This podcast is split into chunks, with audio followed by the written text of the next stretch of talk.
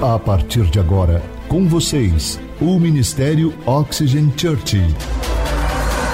Prepare o seu coração como uma boa terra para receber uma palavra do céu, inspirada e ungida pelo Espírito Santo. Experimente agora estar debaixo de uma atmosfera na presença do Espírito Santo de Deus. Você está pronto? Então prepare-se, porque a palavra chegou. Certa vez eu li uma frase que me chamou muito a atenção de um músico de jazz muito famoso. E ele estava contando na sua história, num livro, que o seu pai, quando ele era muito pequenininho, levou ele para ver um show de jazz. E, e, ele viu aquela pessoa tocando aquele jazz, tocando com tanta paixão, tanta alegria, tanto entusiasmo, tanta força, que ele se apaixonou pelo jazz. E aí ele soltou uma frase que muito me chamou a atenção, que é: às vezes você precisa ver outros amarem algo antes de você mesmo amar. É como se eles estivessem mostrando para você o caminho. Sabe de uma coisa? O que esse famoso músico de jazz estava querendo dizer é que nós não podemos desejar algo sem antes aquilo ser despertado em nossos sentidos. E eu não posso desejar aquilo que eu não conheço de forma empírica, ok? Experimental. E quando nós falamos sobre o Evangelho de Jesus, quando nós falamos sobre o reino de Deus, o estilo de vida cristã, nós não podemos salientar qualquer outro aspecto dele sem também evidenciar o poder sobrenatural deste reino vindo de Deus. Ok? Existe um reino de Deus e nós viemos aqui, Jesus veio implantar esse reino. E uma coisa não está desassociada da outra. E eu quero que você preste muita atenção nessa mensagem de hoje, porque muitas pessoas às vezes veem eu contando experiências sobrenaturais e, e às vezes fala, puxa, eu queria ter essa experiência. Hoje mesmo, uma das nossas voluntárias me disse, pastor, eu gostaria muito, eu quero ter e sentir o que o senhor sente. Então, preste atenção que você pode viver isso, ok? Se você entender essa palavra. E uma coisa, como eu estava dizendo, não está desassociada da outra. Eu não posso pregar sobre as boas novas do reino de Deus, que Jesus veio trazer e falar, sem falar do poder que tem este reino. E quando eu falo sobre o poder, eu estou aqui destacando o poder sobrenatural do reino de Deus, ok? Até, até porque este poder é resultado da presença manifesta de Deus naquele momento, ok? Não posso falar de reino sem falar do rei, e eu não posso falar do rei sem falar de um rei que vai além do mundo físico, vai além dos nossos sentidos, vai além da nossa realidade, é uma presença real e capaz de causar um impacto na nossa realidade em que nós vivemos. O habitat desse rei, que é o do próprio Deus, ele é a eternidade. O habitat dele, a eternidade está fora da nossa linha do tempo. E para te ajudar a entender, eu quero que você olhe essa linha do tempo. Nós temos aqui a origem de todas as coisas, e nós temos o fim. E nós temos aqui a linha que nós chamamos da nossa realidade, a nossa existência. Então, tudo que acontece hoje, o tempo, as coisas, as nossas experiências, está nessa linha do tempo. E Deus, Ele está acima dessa linha do tempo, que se chama eternidade. Ou seja, por isso que ele é um ser anoriginado. O que é um ser anoriginado? Um ser que não tem origem. Por isso que fazer uma pergunta, quem criou Deus? Quem que já ouviu essa pergunta? Quem criou Deus? É, é uma pergunta ignorante fazer isso, sabe por quê? Porque você só pergunta para algo se algo foi criado quando esse ser ele está na linha do tempo. Porque criação, tempo, origem tem a ver com o tempo onde nós estamos. Agora, perguntar para alguém que está fora da linha do tempo quem criou ele é ignorância da nossa parte fazer esse tipo de pergunta, ok? Por isso que interessante é que quando a Bíblia fala que ele criou todas as coisas, ele define a existência de todas as coisas, ok? Agora veja, na eternidade, onde Deus habita, ok? Tudo, o escritor ao Apocalipse vai dizer que lá não existe choro, não existe morte, não existe lágrimas, lá é perfeito, não existe nem o próprio tempo, porque é a eternidade. O tempo é uma definição da nossa linha do tempo, da nossa existência, da nossa realidade.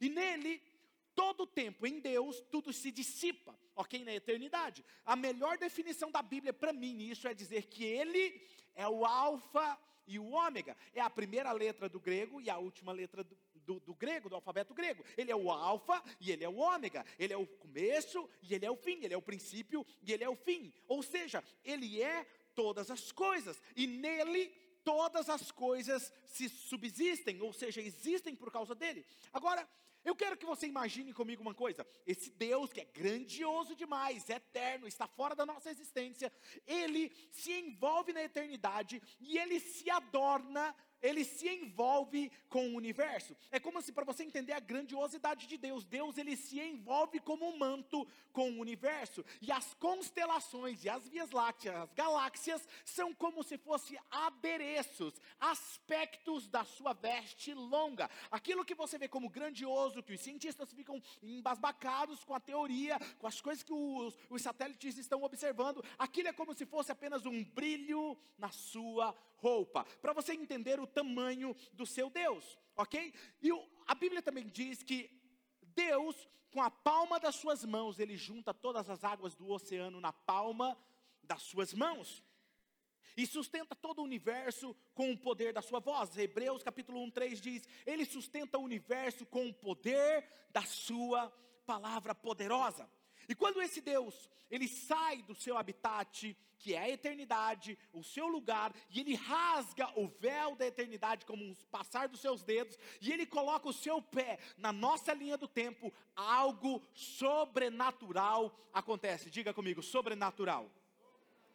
Ok? É impossível ele fazer isso e as estruturas físicas não serem abaladas e a nossa realidade não ser transformada. Por isso que o título da mensagem de hoje é A Presença que Muda Realidades ok? Quero ler um texto com vocês que está no, no, livro, na carta de 1 Coríntios, capítulo 2, versículo 4 e 5. Abra o seu aplicativo na versão da Bíblia que você mais gosta, ou acompanhe comigo, que diz assim: Minha mensagem, o apóstolo Paulo está dizendo, a minha mensagem, a minha pregação, não consistiram em palavras persuasivas de sabedoria humana, mas, leia comigo, mas em mas em demonstração do poder e do Espírito. Para o quê? Para que a fé que vocês têm não se baseasse na sabedoria humana, mas no poder de Deus. Há uns dias atrás, eu estava no meu tempo a sós com Deus, como eu já disse para vocês, começa muito cedo, 3h50 da manhã, é o horário que o seu pastor se levanta, e eu escovo os dentes, lavo meu rosto, me arrumo, tal, me preparo, faço aquele belo um café, e eu tenho meu tempo com Deus, e eu vou levar meu filho na escola, e ele já sabe, eu não vou conversando muito, porque eu fico conversando com Deus ali enquanto eu estou no carro. E deixei ele na escola e estou voltando. E eu estava ouvindo uma música muito linda, um louvor com as palavras muito lindas, descrevendo Deus. E eu estava conversando com Deus sobre isso, e eu falei assim: Deus, sabe que incrível que eu acho isso? Essas canções, esses louvores falando, e é exatamente falando sobre o Senhor, sobre a tua presença, e o que eu percebo é como eles podem cantar, pastores podem pregar, falar sobre o Deus vivo, sabe quem tu és, e mas nós não vemos os resultados dessa presença. Por exemplo, as igrejas continuam como auditórios, cheios de pessoas que vão em busca do encontro com a presença de Deus, porém, eles saem como antes. Os louvores, num ambiente que deveria ser um ambiente de adoração, mais parecem shows do que uma adoração. E aí eu fiz uma pergunta para Jesus, eu disse: Jesus, a tua palavra diz que o Senhor habita no meio dos louvores. E se o Senhor habita no meio dos louvores, eu sei o tamanho da tua presença e eu sei o peso da tua presença. E esses momentos de shows, de louvores, como deveriam terminar? Se realmente eles estivessem adorando de verdade, vivendo em um momento de intimidade, se fosse um momento de atrair a tua presença de Deus, como é que esses louvores deveriam terminar? Com certeza, esses momentos de shows de louvores deveriam terminar com pessoas jogadas no chão, chorando, prostrada, pessoas rendidas a Jesus, pessoas querendo entregar suas vidas para Jesus, porque tamanha era a presença de Deus naquele lugar. E eu disse, Senhor, a voz desses pregadores que pregam e falam sobre avivamento, que falam sobre a tua presença, deveriam ser como trovões quando soar um trovão, fazendo estremecer a alma de um pecador. Quando eles falassem, porque a sua voz e a voz da tua presença é a mesma coisa. Por isso que Jesus dizia: as palavras que vocês ouvem é espírito e vida. Porque Jesus tinha um relacionamento tão profundo com Deus que quando ele falava, as suas palavras eram carregadas de poder. Paulo está dizendo: a minha pregação e a minha mensagem não apenas consistiram em pregação humana, sabedoria humana, porque as minhas palavras são carregadas de poder, para que a fé de vocês seja baseada no poder de Deus e não na sabedoria humana. E aí as pessoas começaram a entender, eu comecei a falar isso com Deus. É, esses pregadores deveriam pregar, e os sinais, como dos apóstolos, deveriam acontecer. Os sinais seguirão aqueles que creem. E eles dizem crer, por que, que não se segue. E nesse momento, foi quando eu ouvi algo de Deus que estremeceu meu coração, causou uma tristeza, mas ao mesmo tempo me causou um temor. A sua voz invadiu aquele ambiente do meu carro e os meus sentidos, e ele me disse algo que eu nunca mais vou esquecer. Ele me disse: eles cantam, pregam e falam sobre um Deus que eles não conhecem. Só quem me conhece pode me apresentar e me recepcionar em um lugar. Nesse momento eu tive que parar o carro em lágrimas e falar: Deus, eu estou te entendendo. Eu estou captando a sua mensagem. Em João capítulo 1, versículo 26 e 27, vai falar de João Batista. Olha que interessante o que ele diz. Respondeu João: Eu batizo com água, mas entre vocês está alguém que vocês não. Ele está entre vocês e vocês não. Como é que o próprio Jesus estava no meio deles e eles não conheciam? É isso que ele está falando. Ele é aquele que vem depois de mim, e eu não sou digno de desamarrar as suas correias das suas sandálias. O termo aí no grego é eido, que diz que significa perceber com os olhos e perceber com alguns dos seus sentidos. João estava dizendo: vocês não conhecem ele, mas ele já está entre vocês e vocês ainda não conhecem como eu conheço ele e só quem conhece ele pode apresentá-lo e recepcioná-lo em um lugar. E onde está João Batista? No deserto. Ele está pregando a palavra no meio de um deserto. Ele está apresentando, falando do Deus vivo lá no deserto. E diz que as multidões iam até o deserto, nos lugares mais inóspitos, para ouvir aquele homem falar. O que ele tinha? Palavra e poder em suas palavras. E quando ele está ali apresentando o Deus que ele não era digno nem de tirar as suas sandálias, o próprio Jesus aparece no caminho dele, porque ele diz: "Quando você me conhece, você pode me apresentar e me recepcionar". E João Batista recepciona Jesus no deserto. Olha o que o texto diz, versículo 29 ao 31. No dia seguinte, João viu Jesus aproximando-se dele e disse: Vejam, ele é o Cordeiro de Deus que tira o pecado do mundo. Este é aquele a quem eu me referi quando eu disse: Vem depois de mim um homem que é superior a mim, porque já existia antes de mim. Eu mesmo não conhecia naquela época, mas por isso é que eu vim batizando com água, para que quando ele viesse a ser revelado a Israel. João ele foi capaz de dizer e apresentar Jesus: Este é aquele a quem eu me referi, que eu não sou digno nem de desatar as suas sandálias. O que ele está dizendo? Eu conheço ele, eu sei quem ele é. Ele vem depois de mim porque ele é superior a mim. Agora preste atenção nisso, anote isso. Impossível levarmos alguém a um estado do espírito, sendo que nós mesmos nunca estivemos lá. Jesus vai dizer, em suas palavras, ele vai dizer assim: Eu vou para um lugar e vou levar vocês comigo, para que onde eu estiver, estejais vós também, porque você nunca pode levar alguém a um estado de espírito que você mesmo nunca experimentou. O problema desses pastores, o problema desses cantores é que eles falam de uma coisa que eles não estão vivendo. Falar sem viver não leva ninguém à existência de algo sobrenatural. Agora, quando alguém fala e vive aquilo, as coisas acontecem. Quem está me entendendo? E o que eu quero como seu pastor é levar vocês a um estado do espírito que vocês nunca estiveram lá. para que quando vocês possam experimentar essa presença de Deus em sua carne, na sua própria existência, o que é ser tomado, envolvido, guiado e conduzido por essa presença de Deus. E a primeira coisa que eu quero ensinar para vocês hoje é que essa presença, ela é sobrenatural. Diga comigo, sobrenatural. Abacuque capítulo 3, versículo 3 ao 4 diz assim: Deus veio de Temã, o santo veio do monte Parã. Sua glória cobriu os céus e o seu louvor encheu a terra. O seu esplendor, a sua luz, o seu brilho era como a luz do sol. Raios relampejavam ou lampejavam de sua mão, onde ali estava escondido o seu poder. E por que, que nós usamos o termo sobrenatural? Toda vez que nós usamos o termo sobrenatural é quando nós nos referimos a algo que nós não sabemos explicar racionalmente, logicamente, como aquilo está acontecendo ok? Ou seja, quando nós não sabemos explicar um fato, nós falamos, isso é sobrenatural. Usamos a definição do sobrenatural quando algo quebra a lei do ordinário, de fenômenos ordinários para o extraordinário.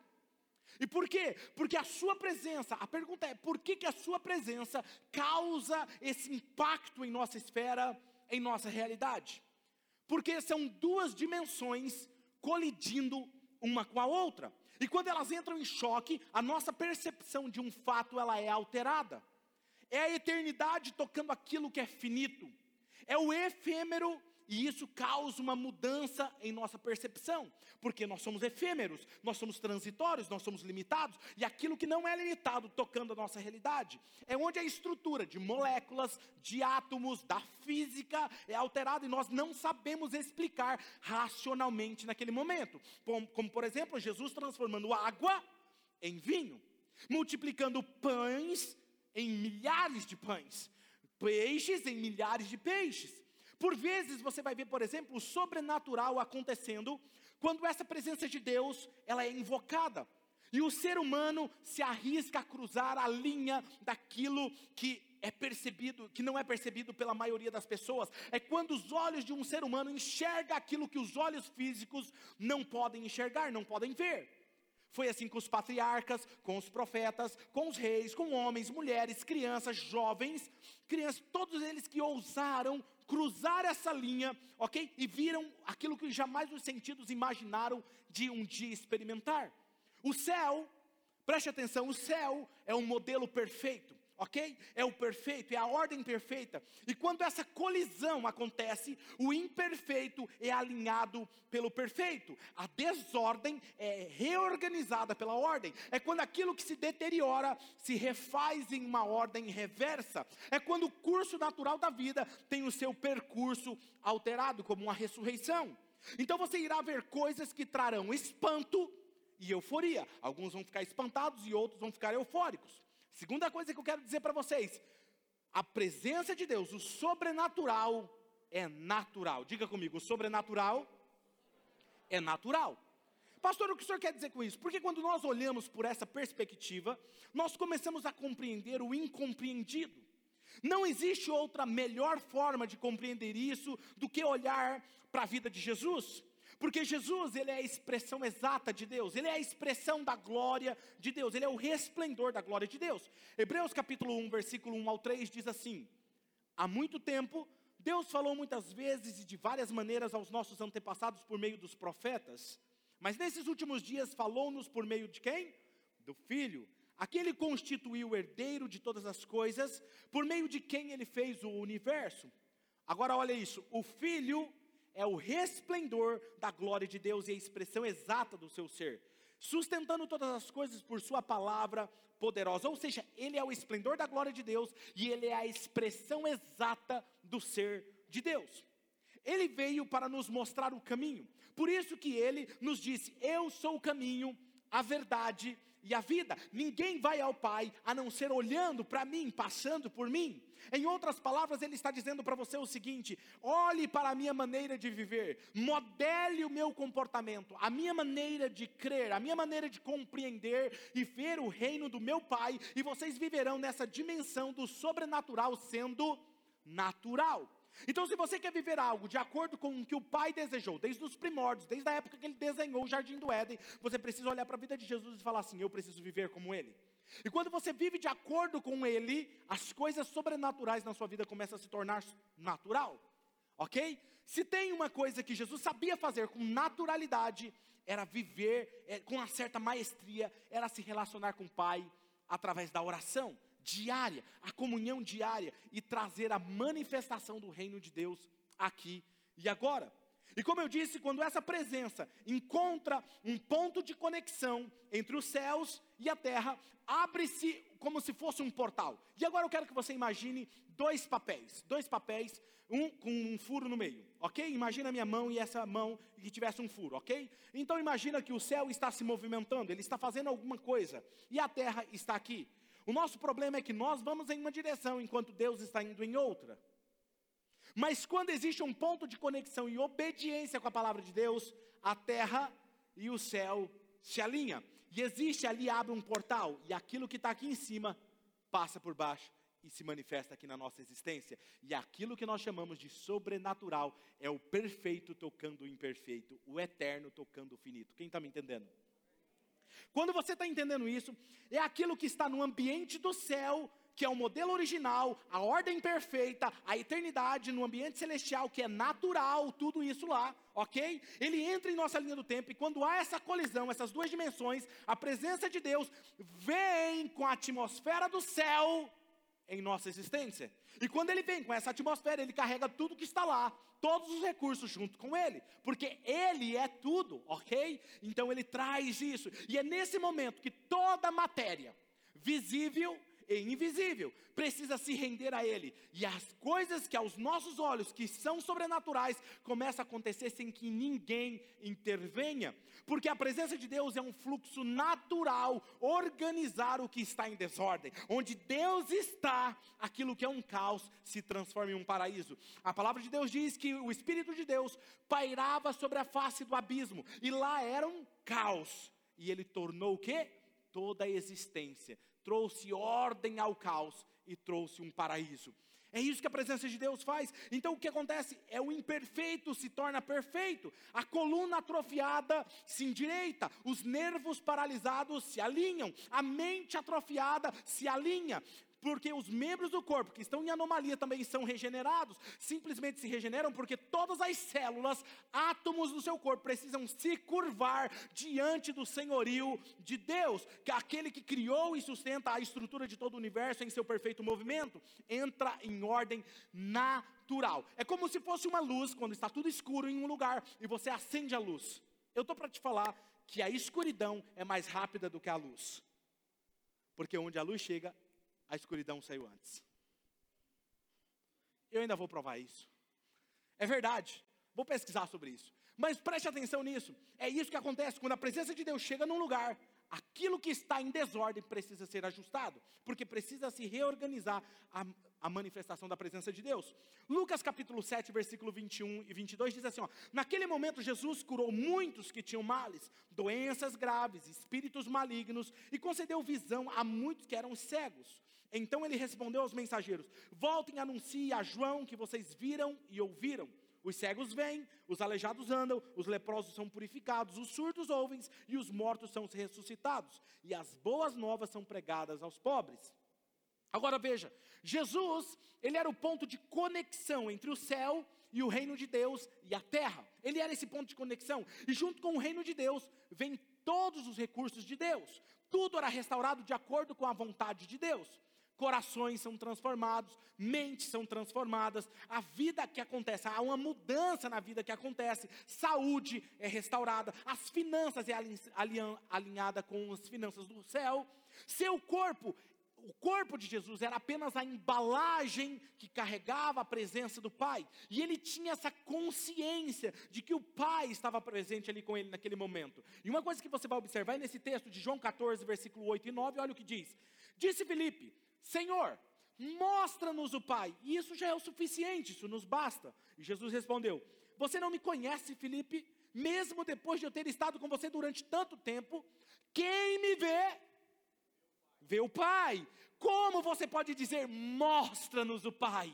Ou seja, quem está me vendo está vendo o Pai, porque o Pai está aqui. Essa conexão ela era tão profunda com a presença do Pai que eles faziam era se mover juntos. Ele fazia tudo que ele viu o Pai fazendo na mesma direção. E obviamente que essa conexão se dava através da oração diária, um momento de conversa particular com Deus Pai. Essa conexão era tão real a ponto de ele dizer: se você está me vendo, você está vendo o Pai. Se você está me ouvindo, você está ouvindo a voz do Pai, porque a voz dele e a voz do Pai era uma só. Quem está me entendendo? Ok? João 14, versículo 10 ao 11 diz assim: ó, Você não crê que eu estou no Pai e o Pai está em mim? A, as palavras que eu digo não são apenas minhas, ao contrário, o Pai que vive em mim está realizando a obra. A pergunta hoje é: Você pode dizer que o Pai que vive em você fala através de você? Creiam em mim quando eu digo que eu estou no Pai e o Pai está em mim, pelo menos creiam por causa das mesmas obras, nós fazemos as mesmas coisas. Então essa conexão, ela mudava as realidades, onde Jesus chegava, por isso que você vai ver legiões de demônios fugindo quando ele dava uma direção, você vai ver pessoas sendo curadas quando Jesus passava, ao seu comando as pessoas, os demônios tinham que se submeter a ele, você irá ver, por exemplo, ele dando uma ordem numa tempestade, e a tempestade tendo que ficar em silêncio diante dele, porque aquele que criou todas as coisas estava falando com ela ok? Em outro momento, por causa dessa comunhão, você vai ver o corpo de Jesus sendo ficando translúcido. O que é isso? Olha só, Lucas capítulo 9, versículo 28 e 29. Aproximadamente oito dias depois de dizer essas coisas, Jesus tomou Pedro, João, Tiago e subiu ao monte para quê, gente? Para orar. E enquanto ele orava, a aparência do seu rosto se transformou, e as suas roupas ficaram alvas e resplandecentes como o brilho de um relâmpago. Ok? É, o que, que ele está falando aqui? Ele deixou que aquela glória se manifestasse, passasse pelo seu corpo. Ou seja, se vocês soubessem o segredo que existe, o poder que existe no momento de um coração, quando um coração está em silêncio na presença de Deus, vocês passariam mais tempo em oração com o Pai.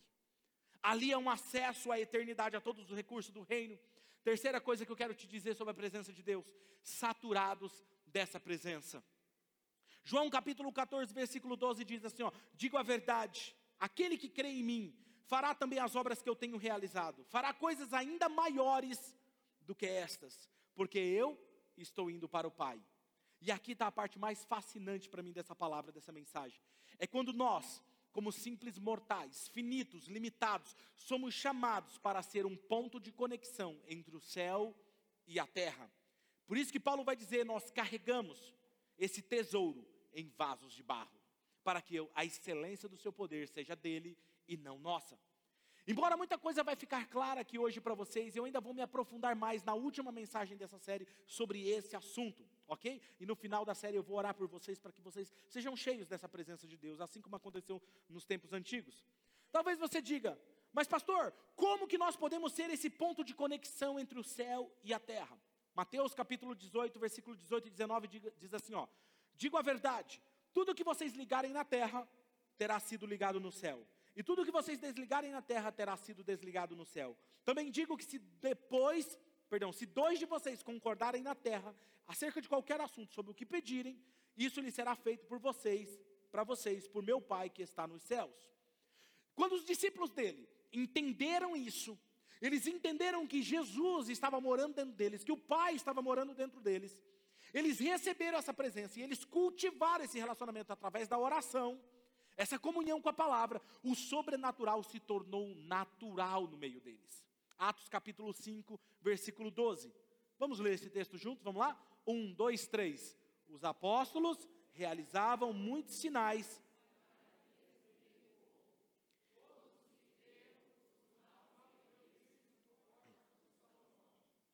Eles começaram a viver um avivamento, onde milhares de pessoas se rendiam ao senhorio de Jesus, a sombra de Pedro curava, os lenços e os aventais de Paulo eram levados e curavam as pessoas também. As pessoas diziam: Pedro não consegue ir lá orar por aquela pessoa? Não, não vai dar para Pedro ir. Então faz o seguinte: nós sabemos onde Pedro vai estar. Pega a pessoa doente, traz ela. E nós sabemos que se passar por perto, ele vai ser curado. Ah, mas a pessoa está numa maca, ela não consegue, não conseguimos trazer. Ela mora em outra cidade vizinha. Como é que a gente faz? Não tem problema, pega o lenço de Paulo, rouba o lenço de Paulo, pega o avental dele e leva e coloca sobre a pessoa. E ela será curada. O texto bíblico diz que os espíritos malignos corriam dos lenços e os aventais de Paulo. Escuta isso. Essas pessoas eram tão saturadas da presença de Deus que eles deixavam sair de dentro para fora. Por isso que quando Pedro passava, a sombra dele diz que curava, porque aquela presença emanava de dentro deles. Pedro e Paulo estavam saturados da presença de Deus. A visão deles eram abertas na dimensão do céu. Por isso que você vai ver na Bíblia muitos dos apóstolos recebendo visões de anjos, seres angelicais, era muito comum. Quando eu estudei na faculdade a história do cristianismo, era muito comum para os cristãos daquela época se transladarem. Sabia disso? Eles se transportavam. Estou pregando o evangelho. Hum, entendi, vai demorar para eu chegar lá. Sumia daqui e aparecia no lugar e pregava. Isso era comum. Os anjos desciam e conversavam com eles. Ah, então, vamos bater aquele papo lá, sabe aquela conversa? Então. Ah, pois é, né, Gabriel? Puxa vida, então, Miguel. Olha, já pensou que coisa? Era isso que acontecia. Não, ó, Pedro, o negócio é o seguinte: vai vir uns caras aí que vão vir pregar aqui o evangelho, vão pedir para você ir. Vai junto com eles, viu? Era conversa de amigo, de chegado. Era normal essas visitas, porque eles tinham visões. E eu não vejo eles assustados em nenhum momento. Ok? Mas muitos de hoje, dentro da igreja, se um anjo aparecesse para ele, ele rasgava a parede, ele não passava do outro lado, não era pelo poder, não. Ele passava porque ele quebrava a parede mesmo e ia para o outro lado. O que dizer de Filipe? Filipe estava pregando para eunuco, a carruagem de eunuco, ele está pregando e depois que ele prega, ele batiza o eunuco e diz que o Espírito de Deus arrebatou ele. Tchum, tirou ele de um lugar, desapareceu e levou ele para pregar em outra cidade. Isso se chama se transportar. Atos capítulo 8, versículo 39 e 40 diz: Quando saíram da água, o Espírito do Senhor arrebatou Filipe repentinamente. O eunuco não viu mais e, cheio de alegria, seguiu o seu caminho. Filipe, porém, apareceu na outra cidade, em Azoto, indo para Cesareia, pregando o evangelho a todas as cidades que ele passava. Pensa numa coisa acelerada. E esse milagre hoje ele pode ser chamado de tunelamento quântico ou passagem por uma ponte chamada Eisenhosen. Ah, pesquisei. Viu? O nome técnico para o buraco de minhoca. Que levava de um ponto a outro no espaço-tempo. Teoricamente, hoje os cientistas dizem que isso é possível, mas ninguém conseguiu fazer isso. A menos que eles não conheceram ainda alguém cheio do Espírito Santo. Em 1927, Friedrich Hund, um físico alemão, foi o primeiro a tomar nota da existência desse efeito túnel ou tunelamento quântico, como eu disse. E isso foi mais comum do que vocês imaginam na história do cristianismo.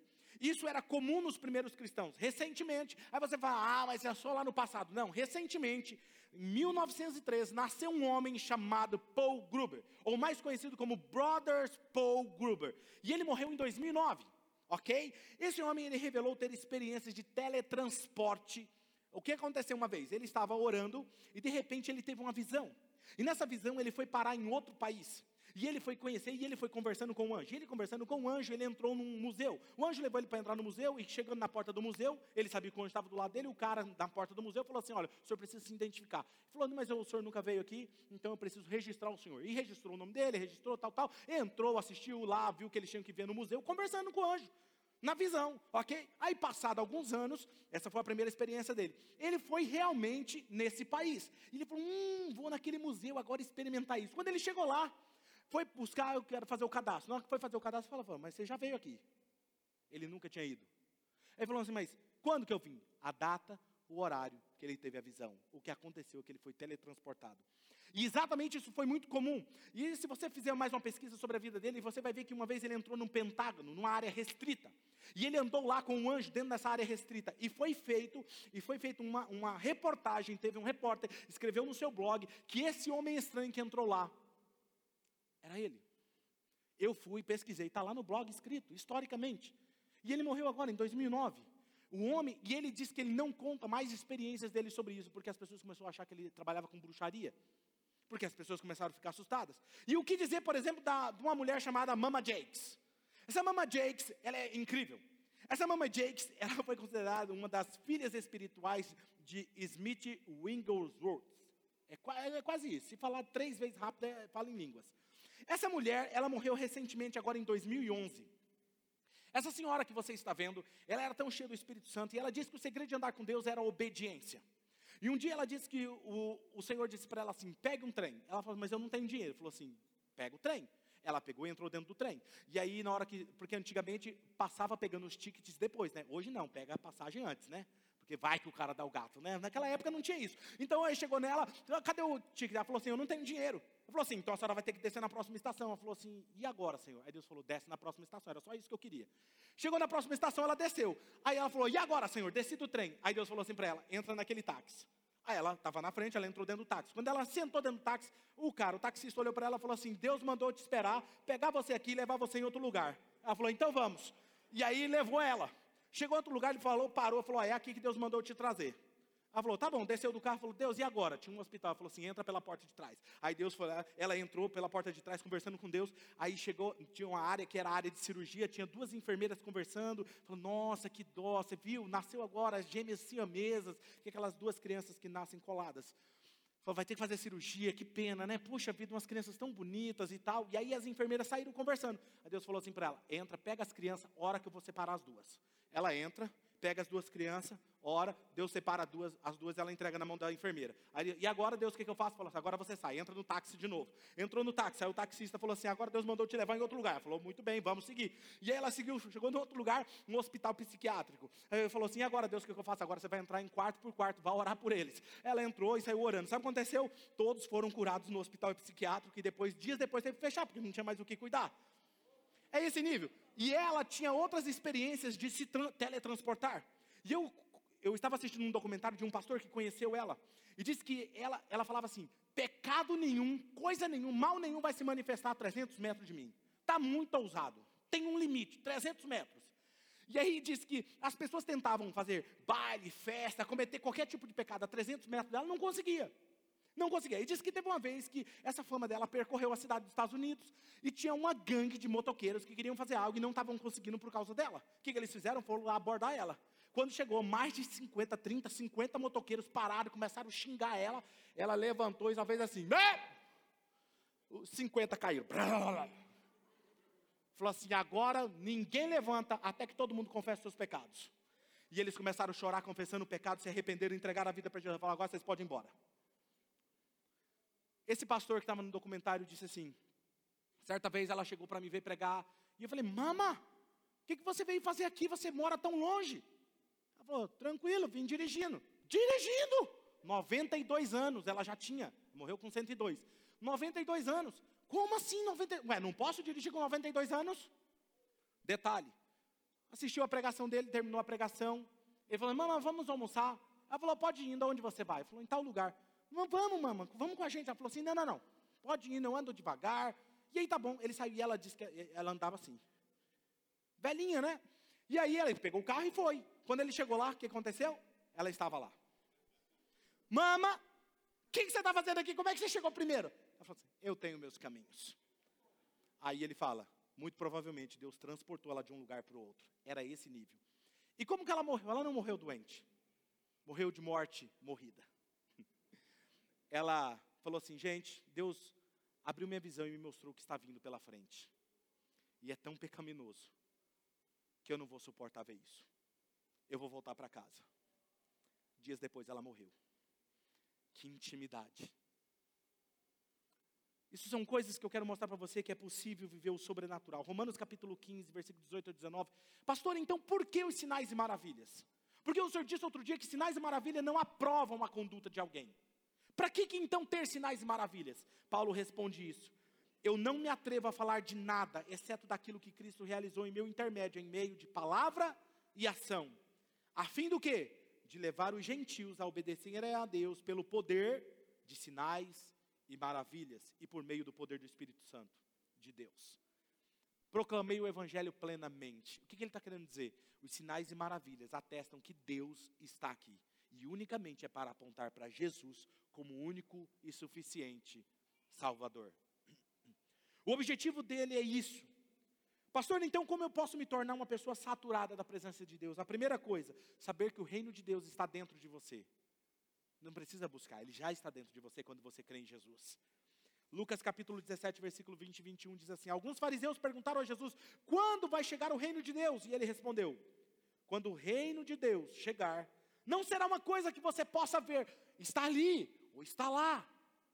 Ele responde: Ninguém vai dizer isso. Vejam, aqui está, está ali, porque o reino de Deus está dentro de vocês. Essa é a primeira concepção que você precisa ter. Segunda coisa, você precisa aprender a ver o que o Pai está fazendo e fazer o que Ele está fazendo. Isso só é possível através da vida de oração e relacionamento com a presença de Deus. Deus começa a mostrar para você o que está acontecendo. E aí você vai, faz e dá certo. Aí você não sabe por quê? Porque Deus já fez primeiro. Quando você consegue ver o que os olhos não podem ver, a ordem das coisas se alteram. João capítulo 5, versículo 19 e 20. Jesus disse, lhes deu esta resposta. Eu digo verdadeiramente que o filho não pode fazer nada de si mesmo. Olha isso, o próprio Jesus falando, eu não posso fazer nada de mim mesmo. Só pode fazer o que vê o quê? O pai fazer. Porque o que o pai faz, o filho também faz. Pois o pai ama o filho e lhe mostra tudo o que faz. Sim, e para a admiração de vocês, ele também lhes mostrará coisas ainda maiores do que estas. Não era só para Jesus. Terceiro, ter um coração em obediência. É o segredo para se, se, ser um ponto de contato com o céu. Você vai ver Jesus orando e nos ensinando a orar, falando assim: Vem o teu reino. Alguém me ajuda? Vem o teu reino. Vamos falar mais forte, vamos lá? Venha o teu reino não tem como vir o reino se a vontade do rei não é feita. Quem entendeu? Quando você obedece a Deus, a vontade do rei é feita. Quando a vontade do rei é feita, o reino vem e se estabelece. E para receber, pastor, e quando eu estou num ambiente como esse, aqui na igreja, num ambiente sobrenatural, como é que eu faço para receber Fé. Diga comigo, fé. É crer. A Bíblia diz: aquele que crê, os sinais seguirão aqueles que creem. Jesus sempre perguntava para as pessoas: Você tem fé? Vai, a tua fé te curou, te salvou. E muitas pessoas eram curadas. Aí você fala, mas pessoas, tem pessoas que não é curada. Teve pessoas que andaram do lado de Jesus e não foram curadas. E Jesus disse: Não houve muitos milagres ali, por causa da incredulidade do povo. Quem está me entendendo? Certa vez, eu estava no meu quarto lendo um livro. Estava terminando de ler um livro, porque a minha esposa iria ler o livro. E eu tinha metas para entregar livros, até hoje eu tenho. Eu estava no meu quarto, lendo o livro com a luz abajur, lendo. Minha esposa estava na sala com a radaça eu confirmei essa história hoje com elas duas. E de repente eu estava lendo e eu começou a formigar os meus pés. Sabe quando dorme os pés? Mas eu estava estendido os pés na cama, como que estava dormindo? Eu lembro que eu tirei o livro, balancei, olhei a perna, olhei a mão, estava normal. E aquilo começou a aumentar e eu comecei a derramar lágrimas. Eu sabia que não era o livro, era a presença de Deus ali. Fechei o meu livro, coloquei do lado, apaguei a luz, o quarto ficou escuro, a porta estava fechada. E eu falei, Deus, eu sei que o Senhor está aqui. E a presença de Deus começou a aumentar, aquele formigamento começou a subir, subir, subir. De repente eu falei, Deus, se o Senhor, eu sei que o Senhor está aqui. Se o Senhor tem mais, eu quero e sem reservas. De repente, uma luz dentro do quarto. Três seres apareceram diante do meu quarto. Um ficou à minha direita, um à esquerda e aquilo foi tomado, aquela presença, aquela glória, aquele regozijo. Aquele terceiro do meio veio andando devagar. E quando, conforme ele foi chegando perto, aquilo aumentou, aumentou aquele poder. Eu chorava, eu, eu estava vendo algo que eu jamais imaginei ver. Eu sabia que anjos existiam, mas eu jamais imaginei que eu iria ver um ali. E eu estava olhando, vendo. E esse terceiro veio, tocou a mão na minha cabeça e falou: Feche os olhos, respire fundo. Você precisa se acalmar para experimentar isso que você vai experimentar.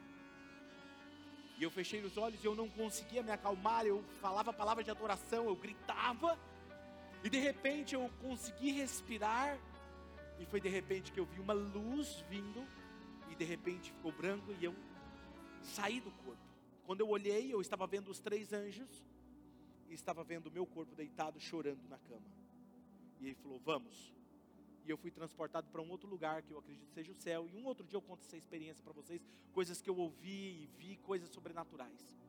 Quando eu voltei para o corpo, a minha esposa entrou no quarto. E ela falou: Amor, o que está acontecendo? Ela a Radassa. E eu estava chorando, eu falei assim: Os anjos. Porque eu estava vendo eles ali, elas ali dentro do quarto. Por causa deles. E ela brincou ainda, ela falou assim: Ué, mas só porque eu cheguei eles foram embora? E aí eu me toquei que só eu estava tendo aquela experiência. E aí eu chorei ainda mais. Passou, me acalmei, contei a experiência. Aí eu comecei, será que isso é coisa da minha loucura da minha cabeça? Eu falei, Deus, se é o Senhor, toda experiência tem que ser baseada na palavra de Deus. Ele falou assim: tudo bem, levante e leia João 14, versículo 21 e 23. Eu não sabia o que estava escrito. Fui lá, peguei a palavra e estava escrito assim: aquele que me ama guardará os meus mandamentos. E aquele que guarda os mandamentos, o eu me revelarei a ele. 23. Porque aquele que me ama guardará, obedecerá aos meus mandamentos. E eu e o Pai viremos a ele e faremos morada nele. Naquele dia eu guardei essa experiência. E desde então eu tenho cultivado isso. Eu fui pregar em Londrina. Geralmente essa irmã, ela está me assistindo online nesse momento, porque ela assiste todas as mensagens. Eu estava pregando em uma igreja presbiteriana. E eu estava falando que quando a presença de Deus vem, ela vem como um raio, como um trovão. E quando eu disse essa frase, a voz dele vem como um trovão. Pá! Pensa num barulho de trovão e relâmpago. Estava limpo o céu. Todos ouviram. E apagou-se as luzes. Naquele momento, todos caíram no chão. E eu me prostrei, porque eu falei: Isso não é normal. Isso foi coisa sobrenatural que nós vivemos. A energia não caiu. Interessante. O gerador estava ligado e não funcionava dentro. Tudo em volta da igreja estava ligado às luzes. Só dentro da igreja apagou. Coisas assim. Essa semana, uma pessoa, uma mulher não estava bem de saúde, e ela estava perto de mim, e compartilhou e tal, e ela falou se eu poderia orar por ela.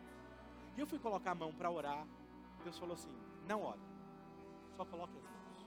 Eu coloquei as mãos, fiquei em silêncio, e terminou. A saúde dela foi alinhada assim. falei, Deus, mas por que não orar? A Bíblia diz. Ele falou assim: você leu errado. A Bíblia fala: imporão as mãos sobre os enfermos e os curarão. Não falei para impor e orar.